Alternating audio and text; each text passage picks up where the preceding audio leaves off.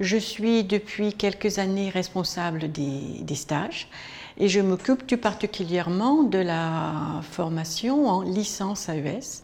Beaucoup d'étudiants sont concernés, à peu près 300. Les enseignants ont la possibilité de trouver sur l'EPI l'ensemble des procédures qu'ils ont à respecter pour valider un rapport, rapport de stage pour leurs étudiants de troisième année AES. Donc la partie évaluation était importante. Elle a permis une formalisation des procédures, mais elle a aussi permis une interaction entre ces enseignants et nous-mêmes, responsables des stages, moi-même et ma collègue Anne-Sylvie Nicolas, nous ne pouvons autoriser une validation du rapport de stage que si ce dernier a été écrit de la main complète de l'étudiant.